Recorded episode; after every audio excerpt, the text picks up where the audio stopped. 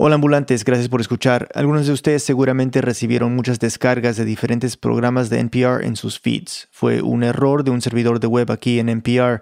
Lo sentimos mucho y ya estamos trabajando para solucionar el problema. Hay más información en npr.org slash help. Ok, aquí va el programa. Bienvenidos a Radio Ambulante desde NPR. Soy Jorge Caraballo. El episodio de hoy es especial. Hace exactamente siete años, en mayo de 2012, se publicó esto. Mudanzas, el primer episodio de Radio Ambulante, lo podrán escuchar a partir del 15 de mayo en radioambulante.org. Sí, hace siete años humanos empezó oficialmente Radio Ambulante y eso en años podcast es toda una era. Y bueno, no tenemos un espacio físico para invitarlos a una fiesta, pero tenemos historias para celebrarla. La idea de este episodio surgió hace unas semanas cuando les pedimos a ustedes que nos mandaran cualquier pregunta que tuvieran sobre Radio Ambulante. Yo quería preguntarles, ¿cuál es la canción favorita de cada uno de ustedes para cantar en karaoke? ¿Qué episodio ha tenido un gran nivel de dificultad al momento de preparar el montaje de la música? ¿Cómo influye la literatura latinoamericana en la escritura de Radio Ambulante? ¿Cómo surge la idea de hacer un podcast como Radio Ambulante? Casi siempre, cuando uno va al aniversario de una pareja, surge una pregunta. ¿Cómo empezó todo? Y en este caso, una de las preguntas que más se repitió fue precisamente esa. ¿Cómo empezó Radio Ambulante? Entonces, para celebrar este séptimo cumpleaños con ustedes, vamos a contarles la historia de la historia de Radio Ambulante. Ya era hora. Presento yo porque Daniel está ahí adentro en esa historia y en realidad, como van a escuchar más adelante, todos en el equipo están ahí. La historia comienza en un café con los creadores de ese podcast, Carolina Guerrero y Daniel Alarcón. Recuerdo perfectamente, estábamos en un café en San Francisco. Fue el 11 de enero del 2011 y estábamos en un café, se llama el Dubose Park Café, y Daniel y yo estábamos ahí sentados conversando y planeando el futuro. Yo había terminado una novela, era bastante mala y estaba muy deprimido. Yo estaba pasando por un momento complicado, estaba recuperándome por una lesión en la columna vertebral.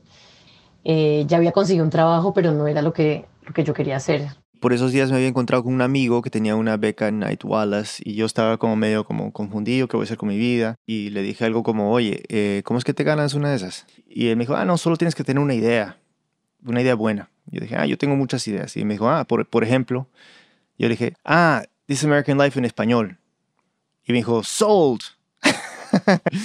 de una. Realmente me animó mucho su, su reacción tan entusiasta. Y, la, la, y, y, esa noche se lo mencioné a Carolina y coincidió pues con su trabajo y esa situación de estrés que ella tenía. El momento en mi vida era tratar de volver a hacer algo que me entusiasmara y por eso mismo me parecía que emprender algo era lo, lo mejor que podía hacer. Entonces estábamos ahí en el café y le volví a mencionar esa idea a la que siempre volvíamos. dije, oye, hagamos esa vaina de la radio. Se refería a un proyecto de radio narrativo en periodismo pues que no, no existían en español. Y ese día en ese café decidimos hacerlo nosotros. Así de simple, hagámoslo. ¿Por qué no?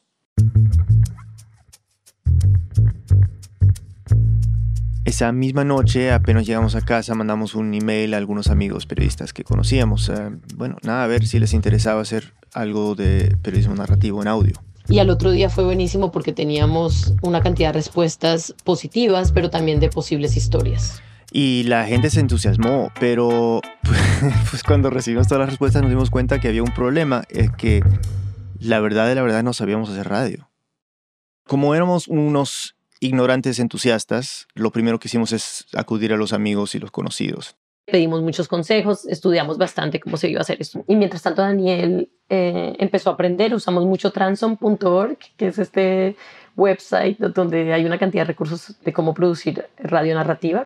Y poco a poco comenzamos a, trabajar todos nos decían, o mucha gente nos decía, incluso gente con mucho poder y mucha experiencia, nos decía, a veces con menos o más em, frialdad, que, idea más boba, que estúpidos, ¿no? Que tontos. Eh, un ejecutivo de, de, una red de radios latinas en Estados Unidos nos dijo básicamente como, eh, no, mira, los mexicanos solo les interesan historias de México y los puertorriqueños solo les interesan las historias de, Puerto Rico y los colombianos solo de Colombia. Entonces, ustedes al proponer una radio o una serie de documentales eh, latinoamericanos, entre comillas, están, eh, están equivocados en su análisis de mercado.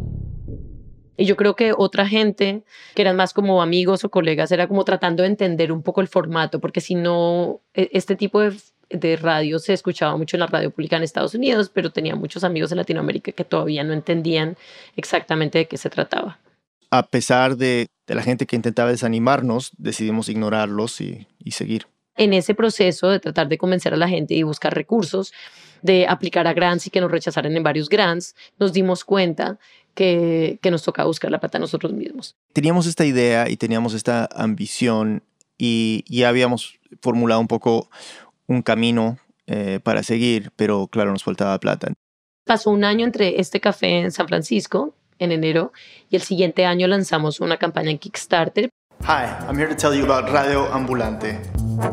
In 2007, I published a novel about radio fue buenísimo, no había ni, ni, ni, categoría de periodismo, no había ningún, ningún podcast ahí.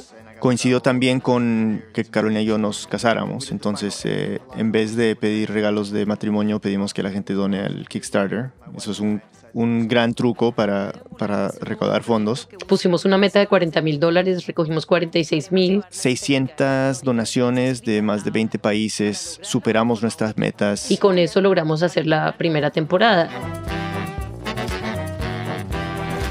Daniel estuvo trabajando durísimo al comienzo yo trabajaba bastante en el sótano, me había armado un pequeño despacho, oficina, tugurio, y en el, en el, sótano todo húmedo y asqueroso de, de, la casa donde vivíamos en San Francisco. Y, y sí, sí, sí, era mucho trabajo, pero rápidamente recibimos apoyo de, de algunas personas muy claves. Éramos un equipo súper pequeño. Nuestra primera socia fue Ani Correal, que ahora trabaja en el New York Times, y, y quien, claro, ella fue la que propuso el nombre Ambulante después de una larga búsqueda. Eh, Martina Castro, que venía de la radio pública en San Francisco y que hizo el primer, los primeros diseños de sonido, también se, se hizo socia. Y luego, completando el quinteto original, eh, claro, Camila Segura. Y bueno, sin ella no estaríamos en nada. Llegó al equipo Camila a salvarnos a todos. Cuando empezamos a trabajar en, eh, en, Radio Ambulante, una de las personas a las que contactamos fue Mandalit del Barco. La conozco simplemente porque es peruana. Digamos que somos tan raros los peruanos acá en Estados Unidos que cuando nos reconocemos es como inmediatamente cierto, cierto afecto. Ella estaba súper entusiasmada con el proyecto y fue como nos dio tantos consejos, sabía tanto, Mandalit es lo máximo. Nos intentó llevar a NPR, creo que en la segunda o tercera temporada. Solo una nota pequeña para los que no saben, NPR es la radio pública estadounidense y es la organización que lidera las descargas de podcast en ese país, con más de 18 millones de descargas mensualmente. Entonces ella insistió y consiguió una cita con esta persona, que ya no está en NPR ahorita, pero bueno, trabajó varios años ahí, súper querido, pero acababa de llegar a NPR. Y entonces esta persona no hablaba español. Y el ejecutivo de NPR claramente estaba súper incómodo. Y como dijo, bueno, tengo que contarles que ya pasamos la ambulante por los eh, latinos del edificio que han escuchado y bueno, eh, no quiero ofender, entonces voy a simplemente leer los comentarios tal como me los han dado. Y bueno, eran pues... o sea... Eh, es que el host parece un cura que está dando un sermón en una iglesia y se duerme con su propio sermón. Que les gustaba el programa pero odiaban el host. Se lo dijo así, brutal. Entonces, tenían razón, tenían razón, yo era un host muy malo al comienzo. Unos días después del funeral de su hermano Elías, Saúl recibió una llamada. Venimos por ti, le dijo una voz. Ya estaba claro, no tenía opción sino largarse con su esposa y sus hijos. Dejó todo lo demás. Pero bueno, pasaron los años y, creo que mejoramos en varias cosas, nos hicimos más ambiciosos en términos narrativos, en términos periodísticos, en términos sonoros, en términos de producción. Bueno, en esos primeros años, las primeras, digamos, cinco temporadas, fuimos ganando reconocimiento en el camino. Eh, cada vez nos escuchaba más gente y empezamos a ganar premios y colaborar con, con medios que admirábamos, el Radio Lab, This American Life, eh, el New York Times, etc. Ya teníamos mucha más experiencia y, y ya teníamos procesos creados, eh, reconocimiento internacional, reconocimiento nacional. Las conversaciones con NPR empezaron en 2015, cuando recibimos un correo de Lynette Clemenson que nos estaba invitando a hablar con NPR. Lynette había llegado recientemente a un cargo ejecutivo en NPR y formó un grupo informal de productores latinos y asiáticos y afroamericanos para hablar un poco de la diversidad. Su audiencia no reflejaba la cantidad, el porcentaje de latinos que hay en Estados Unidos, entonces ellos querían cambiar eso. Y luego Lynette tuvo la idea de que ya, esta gente es, es, es buena y esta gente tenemos que, que, tener en cuenta. Entonces yo me acuerdo mucho de que en una, una, de las primeras llamadas con NPR, yo estoy en mi celular caminando al liceo, nuestro hijo alrededor del parque que se duerma, mientras que Caro está en la casa haciendo la llamada. Todavía recordábamos con, con eh, ni siquiera con tanta sonrisa, con un poquito trauma esa, esa reunión dos años antes en la que le dijeron a Daniel que hablaba horrible. Y luego Carolina le dijo a la ejecutiva de NPR, le dijo, mira. no, yo no quiero recordar eso, que yo ni me acuerdo. Mira, Lynette, we're like the pretty girl at the dance. Es como everyone wants to take us out on the floor. La cuenta con mi inglés, que es obviamente con un acento fuertísimo. Eh, nosotros somos la chica más bonita del baile y todos nos quieren sacar a bailar. Pero quiero que quiero que sepan que esto no les va a ser barato. ¿Qué? Yo dije esto. Qué vergüenza. Yo siempre me quedo impresionada cuando, cuando Caro, Caro negocia porque, porque yo soy muy peruano, pues, ¿no? O sea, somos muy delicados, como que rodeamos el tema, como usamos el diminutivo y Caro va a la yugular. Mi estilo de negociar, que, que realmente he aprendido que soy buena negociadora, es ser muy transparente. Y es una cosa que, que siempre he admirado en ella eh, y, que, y que tiene instintos fenomenales de cuándo hacerlo y cuándo no hacerlo. Eh, al final colgamos y yo llevé el bebé a la casa.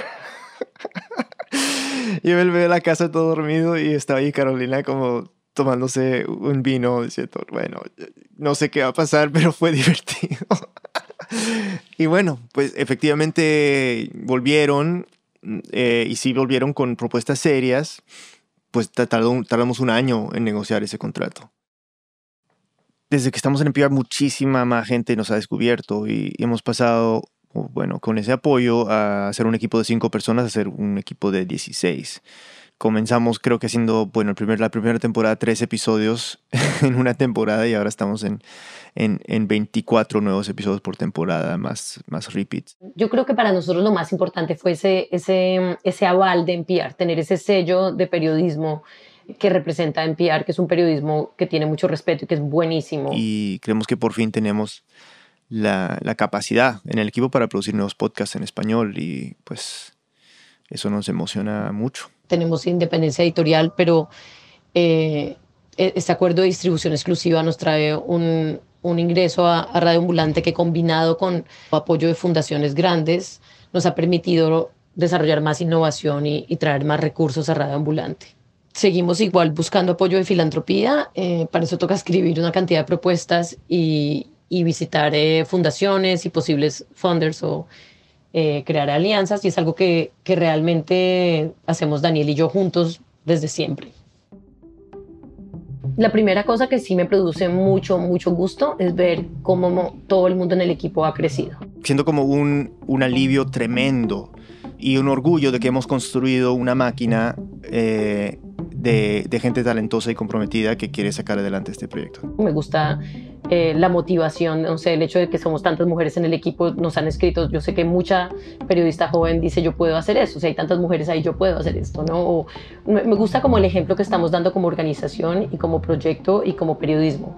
En siete años espero tener un equipo más grande, tener eh, proyectos más ambiciosos, eh, tener múltiples podcasts con audiencias importantes y de alguna manera u otra contribuir a una conversación regional. Yo no quiero ser un startup. El, podcast, la industria del podcast se está volviendo súper corporativa en Estados Unidos y yo siento que nosotros no somos ese tipo de proyecto. Entonces yo me imagino Radio Ambulante más es como un, un estudio más bien como muy boutique. Es como que mi ambición es ser sostenibles, traer los recursos, pero más bien crecer, pero crecer con unos contenidos extraordinarios que no existen todavía. Lo, una de las cosas más gratificantes es la relación que hemos construido con la audiencia la lealtad y, y yo creo que, que esa, esa comunidad que se ha creado alrededor de Radio Ambulante? Es un grupo muy activo, que colabora, que pregunta, que, eh, que nos manda audios, que nos manda ideas, eh, que dona plata, que compra camisetas, que asiste a nuestros clubes de escucha, que asiste a nuestros eventos en vivo. Y apoyan en lo que necesitamos, contestan las encuestas que necesitamos. Los oyentes de Ambulante son en realidad mucho más que oyentes, es decir, la gente es pitch play, pero ahí no acaba su compromiso ni su conexión con, con el proyecto. Eh, no puede existir Ambulante sin esa audiencia, entonces eh, por eso hay que celebrar este cumpleaños con ellos. Sí, por eso les agradecemos, por estar ahí, por escuchar, por mandarnos preguntas. Es que esperábamos que nos llegaran algunas preguntas, lo que no esperábamos era que nos llegaran tantas. En menos de 10 días recibimos más de 200. Así que durante el resto de este episodio vamos a tratar de responder unas cuantas. Otra de las preguntas que más se repitió fue cómo se hace un episodio de Radio Ambulante. Van 7 años aprendiendo cómo hacerlo y nos pareció bonito aprovechar el aniversario para compartir un detrás de escenas de nuestro proceso. Entonces, si alguna vez han preguntado cómo elegimos las historias, cómo entrevistamos a los personajes, cómo hacemos lo que hacemos, esto les va a gustar. Cubre todo el arco, desde que se propone una historia hasta que se publica. Para seguir en modo meta, los dejo con Camila Segura, nuestra directora adjunta, con Silvia Viñas, nuestra editora, y con David Trujillo, uno de los productores. Proponer una historia a radioambulante es un esfuerzo creativo. Lo primero que tienen que tener es una estructura, así sea vaga, de cómo va a ser la historia. Yo veo claramente cuál es el principio, la mitad y el final. Y nos enfocamos más en cómo queremos contarlo. Veo el arco narrativo, veo cuáles son los personajes. Me aseguro de que conozco muy bien la historia. Eso significa que hice eh, bastante investigación antes de proponerla y emociona cuando es una, una historia que uno siente que funciona. Muchas de las historias que recibimos no son aceptadas porque la persona que, que queremos entrevistar eh, no está accesible. No hay conflicto ni sorpresa. O quizás esa persona no se expresa tan bien o no habla tan bien. Y a veces simplemente no hay historia, simplemente son temas que queremos explorar, pero no sabemos cómo contarlo porque no tenemos a ese personaje que nos ayude a contarlo. Puede ser una historia increíble, puede ser una historia maravillosa, pero si no la presentan bien... Terminan muriendo algunas de esas. Los otros temas vetados son los que ya hemos trabajado mucho. Entonces, si nos están llegando muchas historias de Colombia, por ejemplo, eh, decimos, bueno, parémosle a Colombia un ratito. Por ejemplo, una vez presenté una historia de una chica que se había dado cuenta de que su papá estaba momificado en un museo en una ciudad cerca a Bogotá. Y me acuerdo que era algo demasiado tal vez sórdido que no que no queríamos tocar. Creo que es muchas más las historias que no me han aceptado que las que me han aceptado. Es que David me hace muchos pitches. Cuando ya aprueban la historia, la propuesta de la historia, ya ahí es cuando empieza definitivamente la producción del episodio. Antes de salir a hacer una entrevista, aparte de asegurarme de... Como revisar la cantidad de, sí, de batería que tenga la grabadora. De que hay espacio en mi tarjeta, reviso las preguntas. Que antes han revisado las editoras y procuro salir con un buen tiempo para no llegar tarde. Yo cruzo los dedos para que lo que me entregan tenga sentido. si ya hay acceso a los personajes, entonces se empieza a hacer las entrevistas. La entrevista ideal para un episodio de Radio Ambulante es larga, es detallada, se hace en un lugar donde no hay ruidos. Si tengo que pedirle a la persona que desconecte la nevera porque me está dañando la grabación por el ruido, pues se lo pido y la desconectamos. La persona que se está entrevistando puede estar cómoda. Narra muy bien los hechos. No solo lo que ha pasado, sino también reflexionar sobre esos hechos que está narrando. La persona que entrevista logra que tenga sentido, que el personaje hable bien, que sea dinámico, que sea entretenido. Sales de esa entrevista eh, muy emocionado con la historia porque te acaban de decir cosas que no esperabas.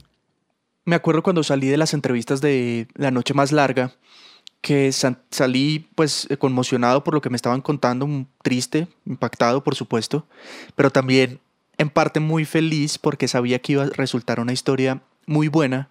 Porque aunque hayas hecho investigación antes, aprendes algo nuevo. Después de hacer todas las entrevistas, lo que sigue es escribir el guion y lo que no puede faltar es suficiente audio, estructura, con un café en la mano y ponerse la meta de no pararse hasta tener algo ya escrito. Pero... Antes de sentarse a escribir hay que hacer algunas cosas que pueden ser un poco tediosas.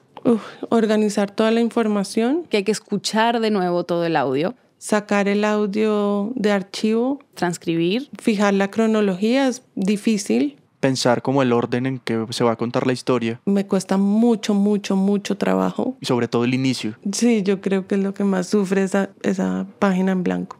Y es como dar vueltas y vueltas sobre lo mismo, intentar empezar por acá y no funciona, entonces mejor por acá. Y siempre necesito ayuda, porque tengo que escribir como yo hablo. Y eso es difícil porque porque uno no escribe como uno habla, uno escribe como uno escribe. El proceso creativo siempre es muy difícil. Escribir un guion es una mezcla de muchos sentimientos porque... Me genera emoción. Pero a la vez eh, te empiezan las dudas de... ¿Será que soy malo en esto? Porque estamos tan metidos en la historia que no tenemos claridad.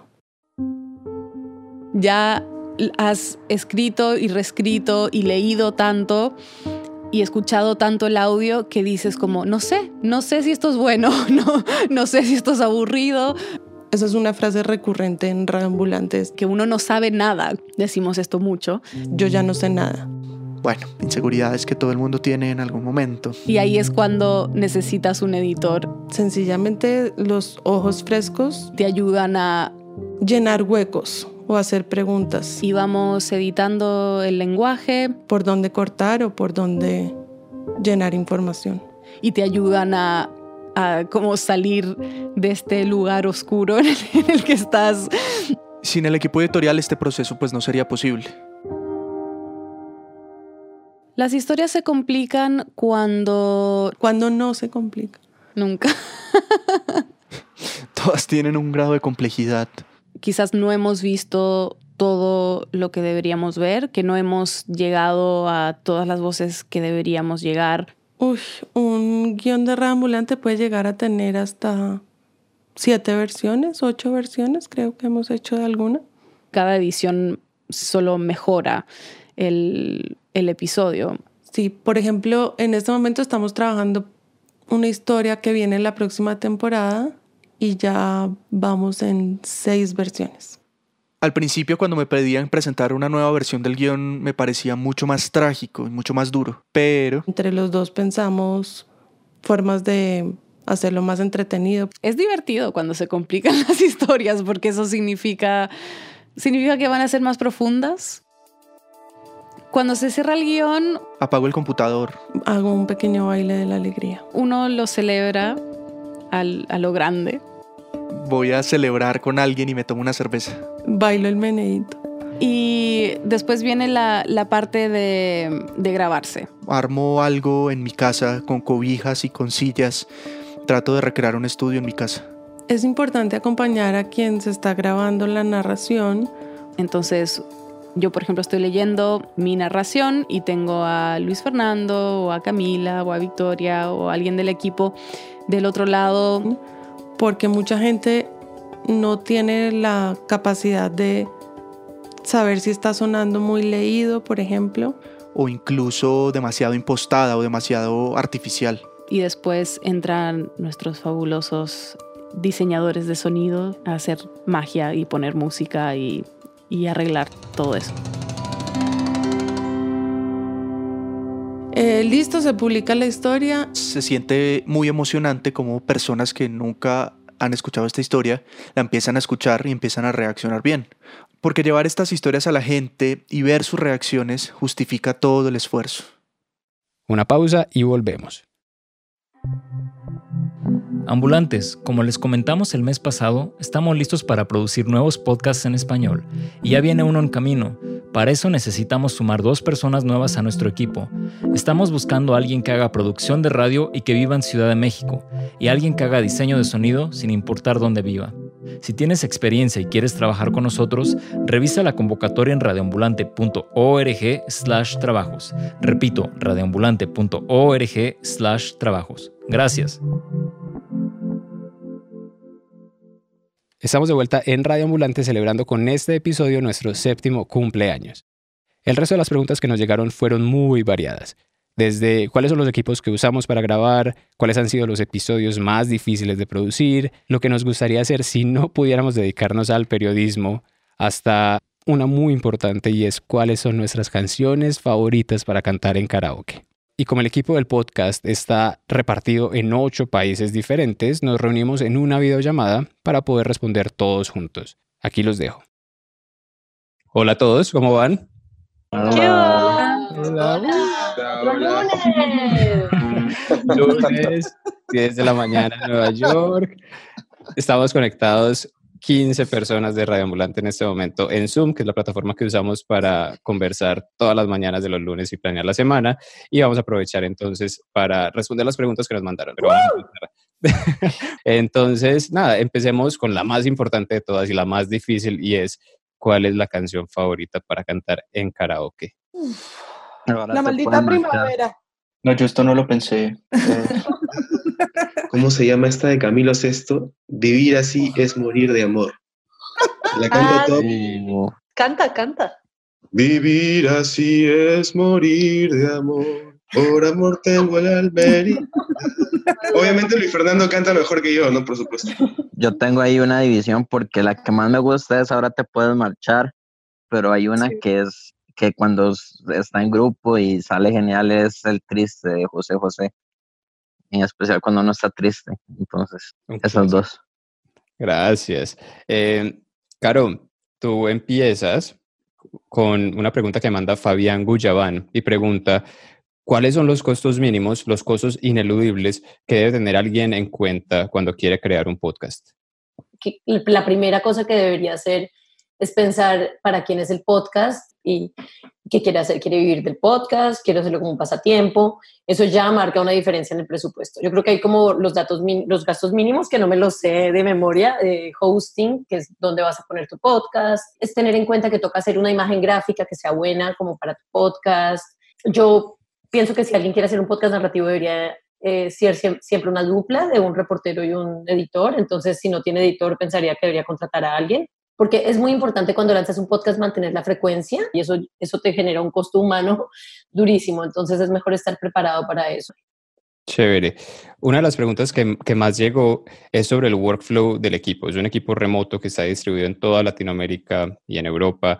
Eh, somos en este momento 16 personas trabajando tiempo completo para Radio Ambulante.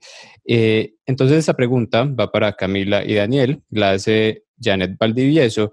Pregunta, ¿qué sugerencias tienen sobre recursos para ah, manejar un equipo a distancia, para comunicarse, para organizar el trabajo? Pues yo creo que Radio Ambulante no podría existir sin, sin Slack, sin Google Docs, sin Dropbox, eh, sin Zoom. Diría sin Airtable, pero todavía no sé qué es Airtable.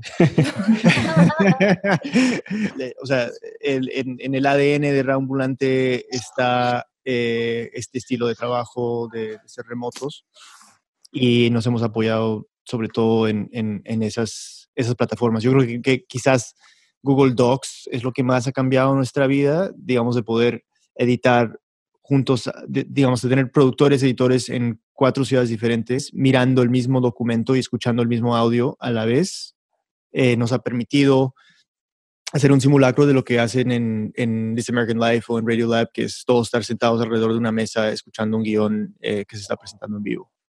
Camila, ¿quieres Camila. agregar algo? Agrega, agrega.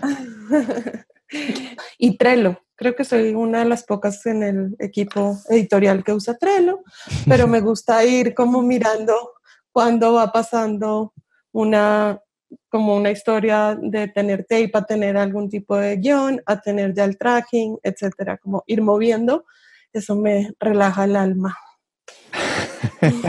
Buenísimo. Y, y, a propósito de esa pregunta, esa ya es para todo el equipo. Alejandra, que no dejó el apellido desafortunadamente, quiere saber cómo mantenemos esta dinámica y como esta amistad y el profesionalismo si casi nunca nos vemos en persona. Y también quiere saber si tienen alguna historia divertida de esos encuentros en persona con gente que, con la que habían trabajado durante años y tal vez nunca los habían visto.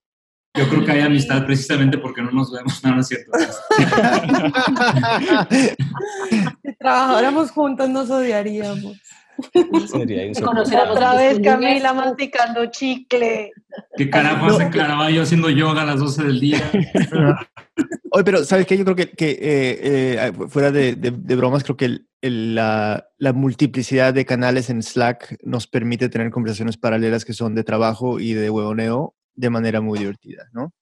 Yo, yo Carolina, aquí voy a, voy a decir una cosa. Eh, yo creo que en, en eso de creo que es una de las cosas que hemos aprendido desde que creamos Radio Ambulante, es que trabajar remoto sí tiene el reto de que a veces cuando intercambias textos, sea en Slack o sea por WhatsApp, que antes usamos solo WhatsApp, es parece muy seca la conversación, ¿no? Entonces a veces uno se siente regañado, pero si estás en persona no se te sentirías así. Entonces lo de los emojis es clave, pero también creo que eh, sí hay muchos esfuerzos que tratamos de hacer para mantener la cultura, para que sea una relación personal en la medida de lo posible, y creo que vernos en cámara es súper importante. Claro, Sí, pero te conociste con Camila como años después de trabajar. ¿Cómo fue eso? Esa era, esa era la anécdota, sí. sí ¿Cuántos años? Es como la anécdota. ¿Qué año nos conocimos en persona? ¿2016? Sí, eran como, sí, eran como tres o cuatro años trabajando, pero hablando todos los días y obviamente no solo de trabajo, de hecho hablando de todo.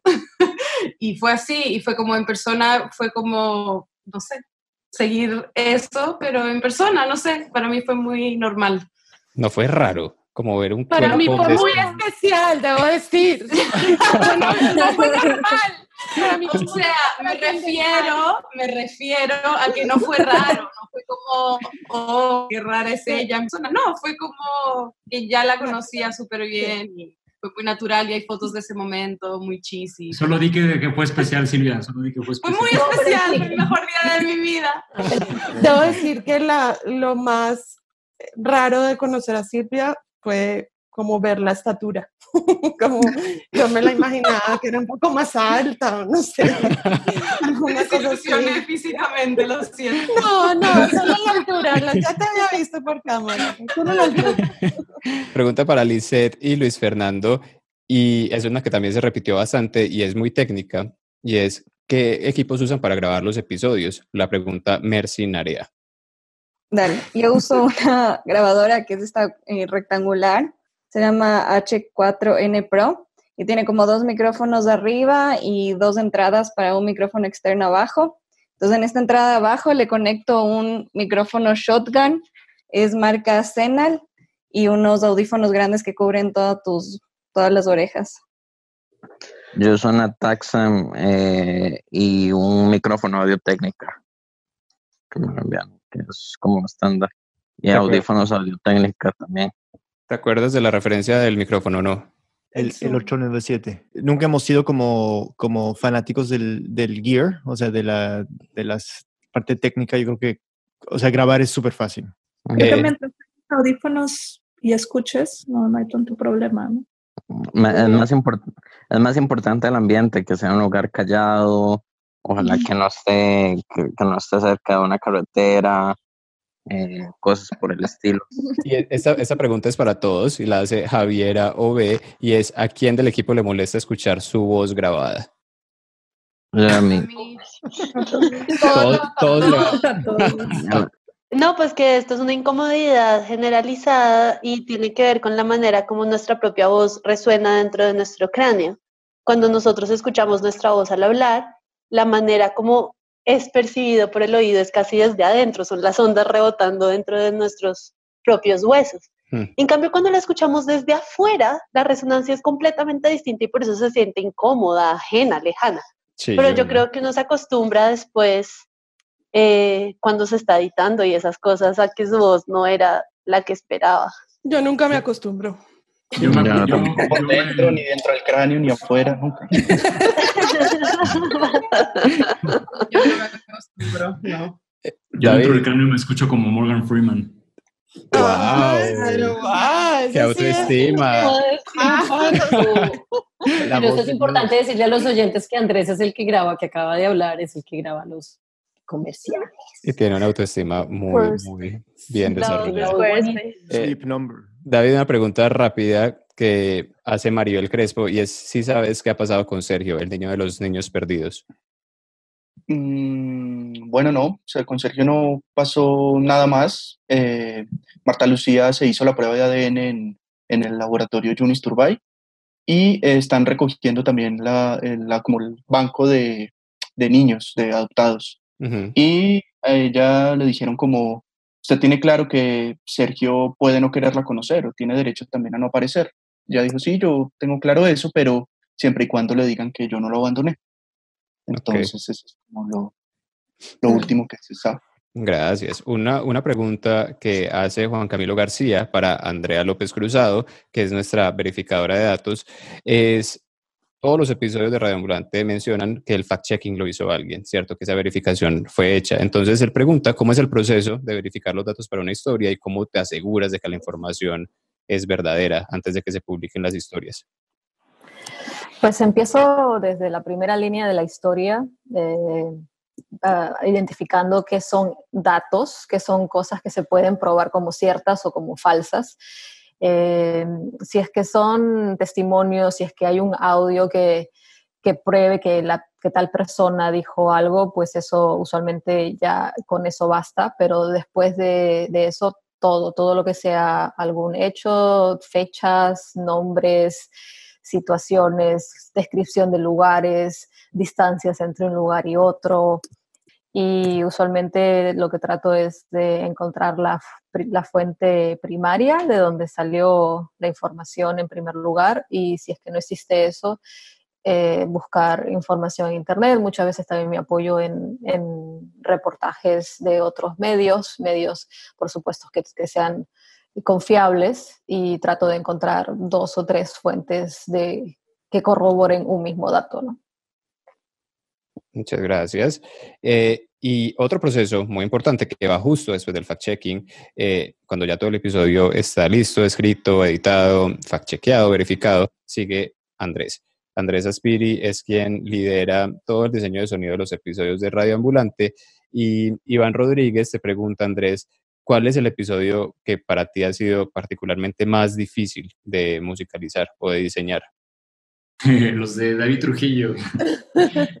Porque, o sea, como que hay, son temas un poquito muy delicados y no quiere uno como sobredramatizar el asunto. Entonces, este, o sea, está ese factor y el factor de la duración, que como duran, o sea, de 45 minutos en adelante, pues, o sea, yo tengo como una semana y media en promedio para hacer toda la, música.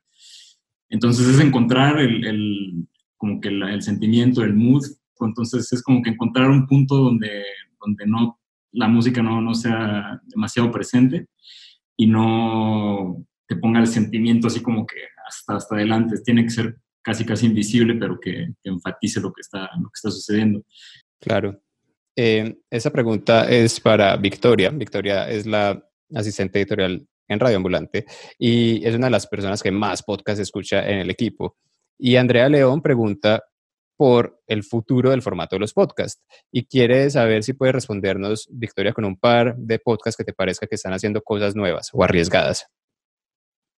Eh, hay un podcast que, es- que está muy bueno que se llama Radio Atlas, que lo que hacen es que juntan diferentes como proyectos en audio que se han hecho en diferentes partes del mundo y ahí como que puedes estar escuchando lo más nuevo que hay, o sea, como si hay alguna persona en Finlandia que está haciendo un podcast o que hizo una pieza en audio, lo puedes escuchar ahí.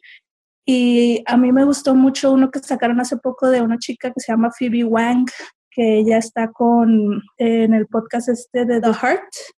Y en este podcast ella era como, como su, ella dice que se graba todo el tiempo, entonces tenía todos estos audios de que se había grabado y era como un experimento en el que estaba como hablando un poco sobre su vida. Se me hizo muy interesante, ¿no? Como de dónde puedes sacar audio, sobre qué puedes hacer un podcast, si tú estás grabando simplemente como a tu familia o un diario propio y luego esto cómo lo transformas hacia pues una narrativa, un collage, algo así, algo que puedes compartir. Buenísimo. Una pregunta para el equipo editorial. Rápidamente, ¿cuál ha sido el episodio más difícil de producir? Y la pregunta a Ana Cristina Fuentes.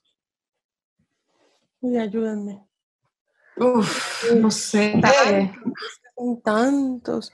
Yo creo que todos tienen sus retos, ¿no? Sí, todos tienen sus retos, pero tal vez uno que se me viene a la mente fue el de las hijas de María Señoriña. Solo porque era un, un, formato tan distinto que nunca habíamos tratado, no tenía un arco narrativo muy claro, eh, era más como un documental que, o sea, era algo muy, muy distinto a lo que habíamos hecho. Eh, Joseph, tú acabas de entrar al equipo como editor en residencia, eres reportero y has trabajado también como editor en medios importantes en Latinoamérica como Etiqueta Negra, NIL Reporteros. Y Liana Monteiro pregunta, ¿cómo influye la literatura latinoamericana en la escritura de Radio Ambulante? Es como pregunta de tesis. Me ha tocado la pregunta más, más fácil, ¿no? Todos queremos saber. Bueno, este, así como la literatura latinoamericana ha retratado o ha retratado, digamos, la, vida de, las personas que viven en este continente, diversos países, eh, de una manera compleja, ¿no? No solamente, bueno, existe esta, este lugar común eh, de esta malformación eh, periodística, de siempre contar las historias de América Latina desde la tragedia, desde el dolor, reducir a las personas y sus historias a una herida, ¿no? Yo creo que si hay una influencia o si hay algo que, podemos recoger de la literatura latinoamericana y cómo influye de algún modo la escritura de, de Radio Ambulante, creo que lo que yo puedo notar es que, que Radio Ambulante en, en sus historias trasciende precisamente ese lugar común, ¿no? O sea, no, no retrata la vida de la gente que vive en este continente desde las cosas eh, más sensibles, desde la tragedia, desde, el dolor o cosas que tienen que ver con esos temas, ¿no? Creo que lo, rico y la, grandeza de las historias de, de Red Ambulante tiene que ver con, con esa complejidad, ¿no? O sea, tú puedes escuchar historias que hablan acerca del amor, de la amistad, de las redes de solidaridad, de, de, también de la valentía, de la ambición, ¿no? o sea, asuntos que tocan diversos puntos de la condición humana. Yo creo que eso es lo que hace la gran literatura latinoamericana. Creo que de algún modo Reambulante está colaborando a eso y, decir cómo miran los latinoamericanos el mundo, cómo leen la realidad, cómo, cómo, cómo comunican su manera de estar en el mundo. Eso me parece, me parece fascinante y, es algo que yo como oyente agradezco un montón. Wow. Wow, muchas gracias. ¿Estás listo para tu discurso de, del balcón de la plaza? De posesión.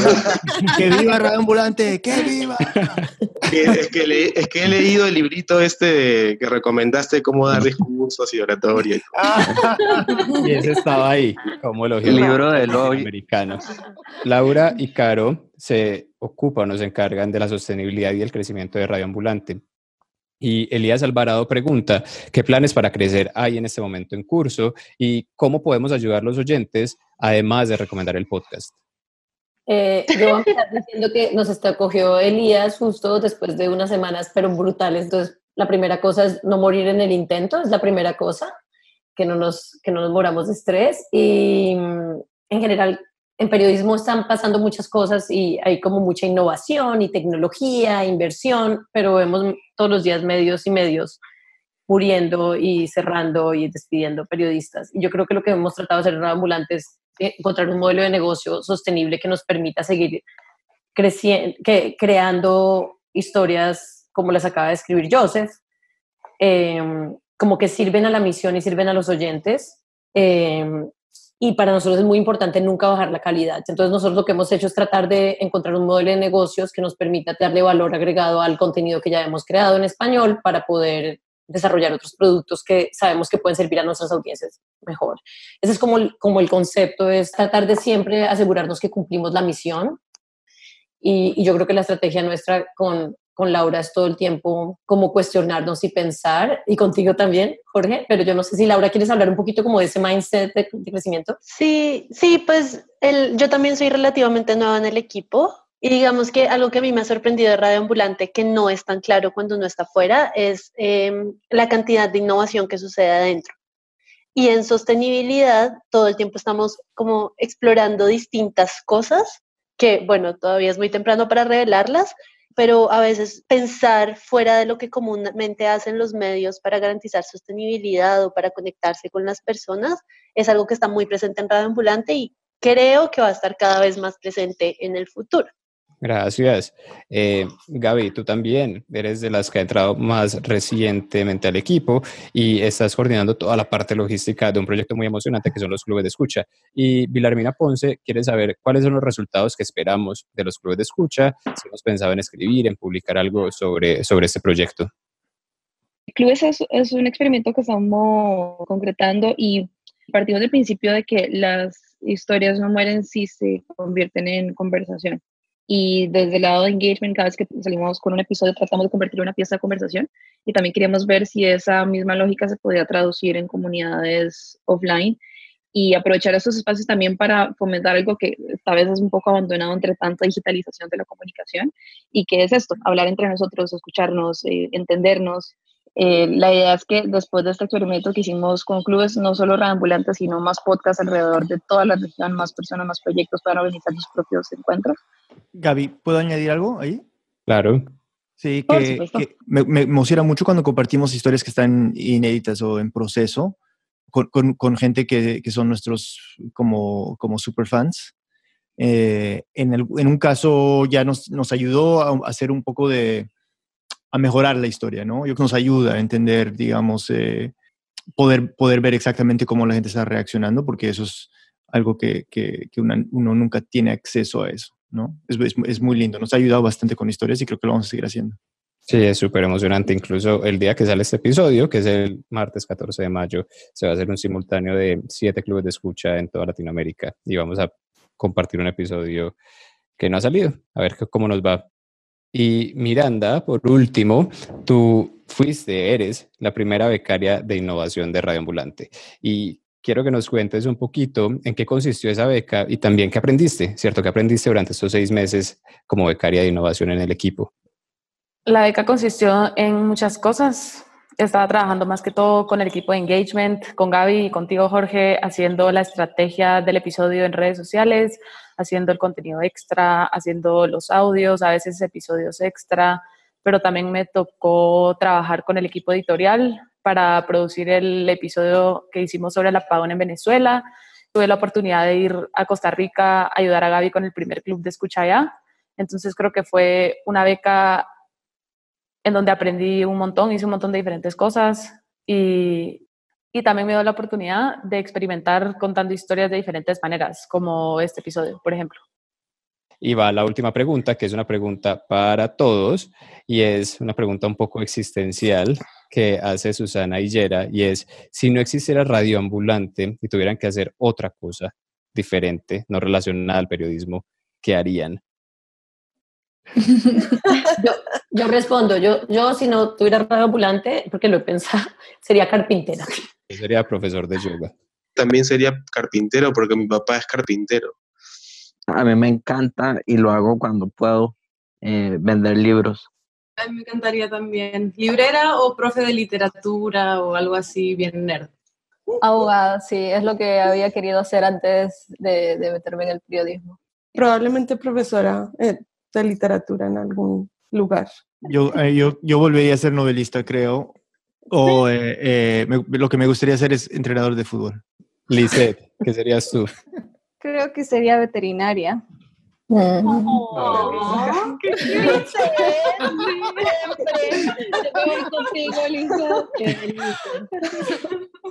Gaby. Yo seguiría siendo pianista clásica. Creo que estaría por algún lado encerrada tocando bajo como una desquiciada. Gaby es genial. Hay videos, hay videos en YouTube de Gaby tocando y es una cosa increíble. ¿Y tú, Miranda? Siempre he querido ser cantante, pero hay un pero muy importante, es que no tengo ritmo. Entonces, es que yo puedo, yo puedo editar lo que sea. Creo que no, creo que no. Así de grave Victoria, ¿qué serías tú? Eh, encuadernadora, impresora de libros, algo así. Me gusta hacer libros. Laura, ¿tú qué harías? Todavía tengo esta piquiña como de aprender a programar. Me gustaría ser como ese tipo de creadora. Tú, David. No, estoy en crisis. No tengo profesión que me paguen por probar comida. Eso. Y, y Andrés. Pues es que, o sea, si no pudiera hacer audio. Ni Porque, pues, música, I guess. no, no, no, qué horror. Jardinero. De plantas, exacto. Empresario. Mm, mm, mm. Cocinero, chef. Mm, es que no, no me gusta el contacto con la gente, entonces yo viví encerrado, está perfecto. O sea, tendría que ser algo creativo. O sea, si, si por alguna razón me quedo sordo o algo, pues escribir. Muchas gracias a quienes nos mandaron preguntas. Como agradecimiento pusimos el nombre de todas las personas en nuestro sitio web. Y gracias a todos en general por escuchar, por recomendarnos a más personas, por ayudarnos a crecer y a seguir cumpliendo años. Si quieren sumarse a esta celebración del séptimo aniversario de Radio Ambulante, por favor mándenos sus mensajes por Twitter o por Instagram usando el hashtag Piñata Radio.